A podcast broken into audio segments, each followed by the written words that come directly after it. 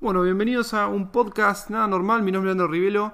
Eh, por ser el primer capítulo les voy a explicar un poco el nombre. La verdad que, bueno, mi nombre es Leandro Rivelo, soy un youtuber, blogger, se podría decir, y diseñador freelancer. Me dedico a eso básicamente, no tengo un trabajo fijo en este momento de mi vida. Eh, y bueno, quiero hablar un poco de los temas que a mí me interesan, que me gustan, que voy viendo día a día.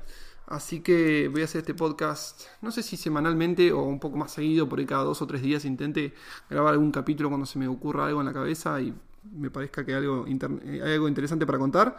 Em, pero bueno, el nombre se lo puse más que nada por un filmmaker que se llama Dan Mays, que hace videos en YouTube. Les recomiendo a aquellos que sepan, sepan inglés.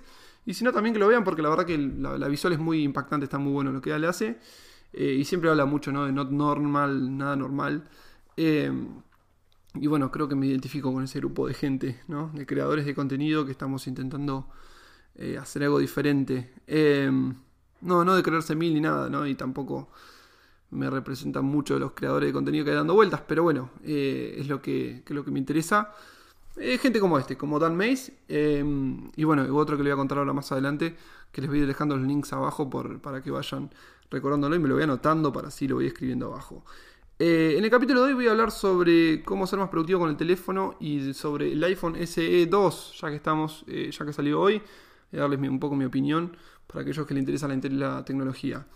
Em, ¿Cómo ser más productivo con el teléfono? Bueno, este temita me surgió esta semana, la verdad que hace un par de, meses que venía intentando trabajar en esto, de, usar menos el teléfono, em, y creo que lo estoy consiguiendo. Entonces dije, bueno, ya que lo estoy consiguiendo, vamos a contar al mundo cómo viene funcionando a mí.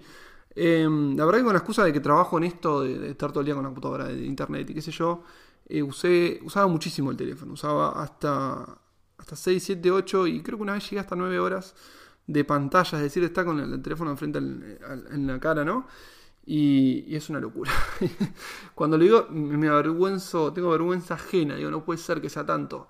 Por más de que por ahí fue un día súper productivo, que estuve todo el día trabajando, no, no, no es sano, no, hay forma de que sea sano estar 9 horas frente a una pantalla, no sé, chiquita. Por ahí con la pantalla grande, si estás trabajando o se da, y ni siquiera creo que sea necesario estar tantas horas. Así que eh, dije, bueno, vamos a poner unas pilas. Eh, y tomé algunos consejos de otro que les vengo a recomendar, que es Matt de Ávila. Te voy a dejar escrito, es d ya con doble A, L. Eh, que es otro youtuber, este yankee también. El otro, el anterior Dan Mace, es de Sudáfrica, perdón.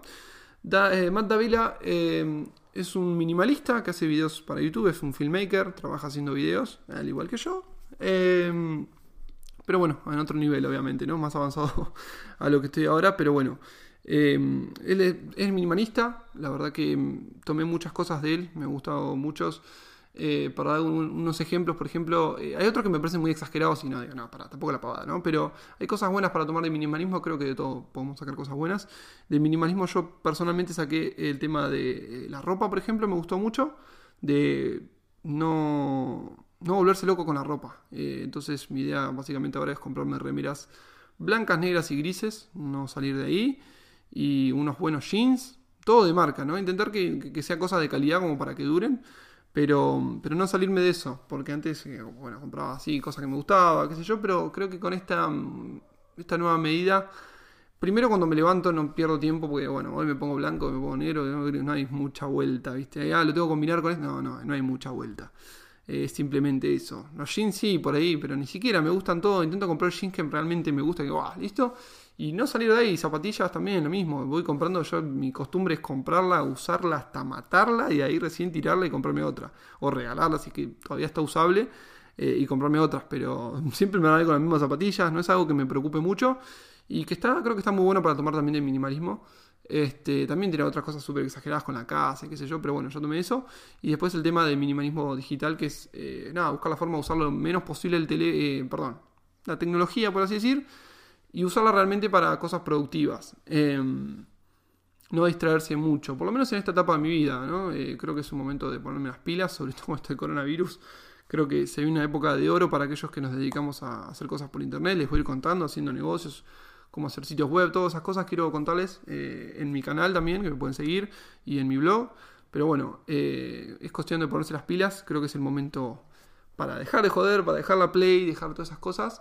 Eh, o no del todo, ¿no? Obviamente, dedicarle una hora para distraerse, tenés que dedicarte por día, pero intentar ser lo más productivo posible porque son años que no vuelven más y cada vez estoy más grande, ¿no? Ya tengo 28 años, ya no puedo andar jodiendo mucho. O sí, o sí, podría joder hasta los 50 años y por ahí a los 50, a los 60 años recién funde algo que, diga, wow, estoy orgulloso de esto, pero hoy siento que quiero ponerme las pilas, ¿no? Y empezar a, marcar la diferencia. Em, y bueno, una de las cosas que no puedo permitir en un día a día es perder tantas horas frente al teléfono, ¿no? Así que tomé varias eh, medidas. La primera que les quiero contar es la de la pantalla principal mínima. Eh, minimal le puse, pero bueno, eh, tanto en Android como en iOS la idea es tener una pantalla donde nosotros cuando lo prendamos al teléfono no tengamos distracciones. Espero que no se me haya cortado la, grabación. No, no se cortó. Estoy usando una aplicación nueva, se llama Piezo. No me quiero irme del tema, pero bueno, estoy grabando con Piezo en macOS. Vamos a ver qué tal funciona. Después les cuento, después cuando haga más adelante un podcast de cómo hacer podcast. Em, pero bueno, seguimos grabando. Pantalla principal mínima, es decir, tener eh, una pantalla limpita cuando prendamos el teléfono, ya sea en Android como en iOS. Eh, que tengamos iconos de, las aplicaciones que más utilizamos para que sean útiles. Con esto me refiero, yo por ejemplo tengo la calculadora, la, app de mensajes, no WhatsApp de mensajes, eh, de, SMS, de la de llamadas, creo que la galería de fotos, la aplicación de cámara y calendario, recordatorio y las notas. Creo que eso es todo lo que tengo, son los ocho iconos creo. Eh, que, utilizo en mi pantalla eh, principal de mi teléfono principal, que es el iPhone. Y después tengo un teléfono secundario que es un Android, que es un Redmi Note 8 en este momento, eh, que lo uso para todas las aplicaciones de Android y bueno, para ir haciendo videos y cosas sobre Android y no quedarme afuera, y para algo que voy a explicar más adelante, de dividir la tarea, que eso lo voy a escribir, que no lo tengo escrito acá. dividir la, vida personal y trabajo. Esto, esto es por estar planeando así como rápido el podcast ese, pero bueno, creo que es una prueba y después con los días ir mejorando todo esto en el podcast. Em, seguimos. Pantalla principal, lo más minimal posible. Siguiente punto. Eh, bueno, siguiendo con lo anterior, ¿no? La idea es que tengan en otra segunda pantalla las aplicaciones menos productivas, eh, pero que sean necesarias, ¿no? Las aplicaciones del banco, el navegador, bueno, el navegador lo tengo en el principal, yo, el Safari, pero bueno, otras aplicaciones, eh, y ahí entran, por ejemplo, a lo último yo no tengo, todo lo que es eh, aplicaciones tipo Instagram, WhatsApp y eso, ¿no? Que ahora voy a explicar. Pero bueno, mi idea fue después borrar todo lo que es juegos, no dejé ningún jueguito, por más que esté en el colectivo, prefiero escuchar un podcast, poner Spotify, poner música, escuchar un podcast, leer algo en Medium, que es una aplicación que está muy buena para aquellos que saben, saben inglés, porque son artículos en inglés que te seleccionan por según tus gustos y son todos los días escritos, están muy buenos, es como un diario, pero no de noticias, sino de artículos que te sirven, eh, dependiendo de tus gustos, puede ser de tecnología, diseño, marketing, de todo. Así que está muy buena esa aplicación, pero la idea es siempre estar haciendo algo productivo, algo que sea sano. Eh, no es que los juegos no sean sanos, sino que me sume algo en mi vida en este momento. Así que lo que hice fue eso, borrar eh, juegos y distracciones y dejar cosas interesantes. Después, eh, otro, otro consejo que di también en los videos y en el blog eh, es desactivar el, prender la pantalla, que es algo súper útil, les va a también ayudar muchísimo, que es eh, cuando levantamos el teléfono, todos, tanto en Android como en iOS, tienen la opción de cuando levantas el teléfono que se prenda automáticamente la pantalla para las notificaciones. Bueno, eso desactívenlo, la verdad les va a subir un montón porque muchas veces lo levantan el teléfono accidentalmente o por moverse de un lugar a otro o lo que sea y se prende la pantalla y ya los tienta a ver, a ver qué en Instagram, a ver qué en WhatsApp. ¡Pum! Listo, eso es sumamente importante que lo tengan. Eh, y también desactiven que el prender la pantalla cuando llega una notificación. Aunque bueno, la siguiente, el siguiente consejo es justamente que desactiven todas las notificaciones. Yo lo hice, es súper sano. Eh, ninguna, eh, ninguna, ninguna, ni mails, ni Instagram, ni nada, nada. Solamente creo que dejé la llamada y mensaje por cuestiones obvias de que, nada, tener un medio obviamente de comunicación que sea principal y que sea una emergencia, me escriban o me llamen por ahí. Pero bueno, eh, eso lo, hablo un poquito más adelante. Instagram, eh, que es una aplicación creo que la del momento, ¿no? Lo, que yo hice fue buscarla que sea una aplicación de, de inspiración y no de vicio, no de un lugar donde yo me vaya a escapar y busque nada, calmar mi ansiedad o lo que sea que tenga en el momento para estar agarrando el teléfono, ¿no? Entonces lo que hice fue borrar todos mis seguidos, o sea, todos los, que yo seguía, las huevadas que seguía, Amigos también, perdón, ¿no? Porque alguno por ahí me escuche. Eh, seguí, borré todos mis seguidores y solamente dejé fotógrafos que me parezcan eh, inspiradores a mí como para decir, bueno, para generar contenido o creadores de contenido que me parezcan que a mí me pueden llegar a sumar o me pueden dar ideas para próximas cosas que quiera hacer o lo que sea.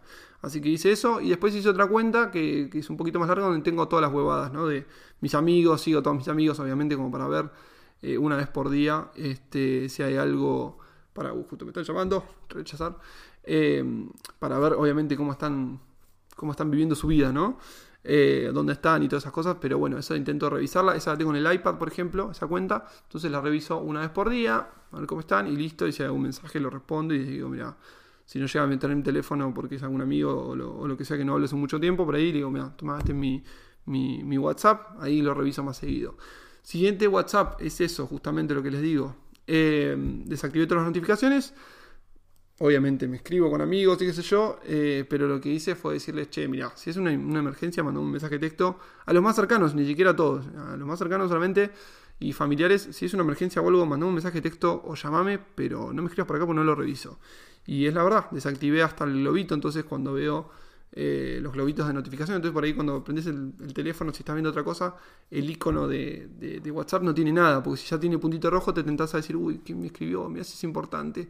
Incluso sabiendo que ya avisaste de que solamente las cosas importantes te van a llamar o te van a mandar mensaje directo. Este, pero bueno, eso me sirvió muchísimo.